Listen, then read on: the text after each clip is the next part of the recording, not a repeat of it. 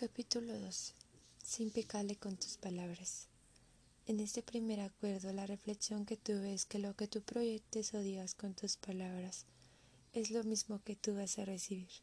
No tirar veneno y utilizar palabras que dañen a otra persona. Capítulo 3. No te tomes nada personalmente. En el segundo acuerdo, la reflexión que me quedó es que día con día en diferentes situaciones existirán los conflictos. No podemos evitar que una persona nos quiera hacer sentir mal, pero lo que sí podemos evitar que lo que diga o haga no nos haga daño a nosotros. Capítulo 4. No haga suposiciones. En este tercer acuerdo la reflexión que me queda es que las suposiciones no son más de algo de chismes y es muy importante la comunicación para dejar de suponer cosas. Capítulo 5. Haz siempre lo máximo que puedas. Este cuarto acuerdo, la reflexión que tuve, sea lo que sea, tú siempre debes hacer lo máximo.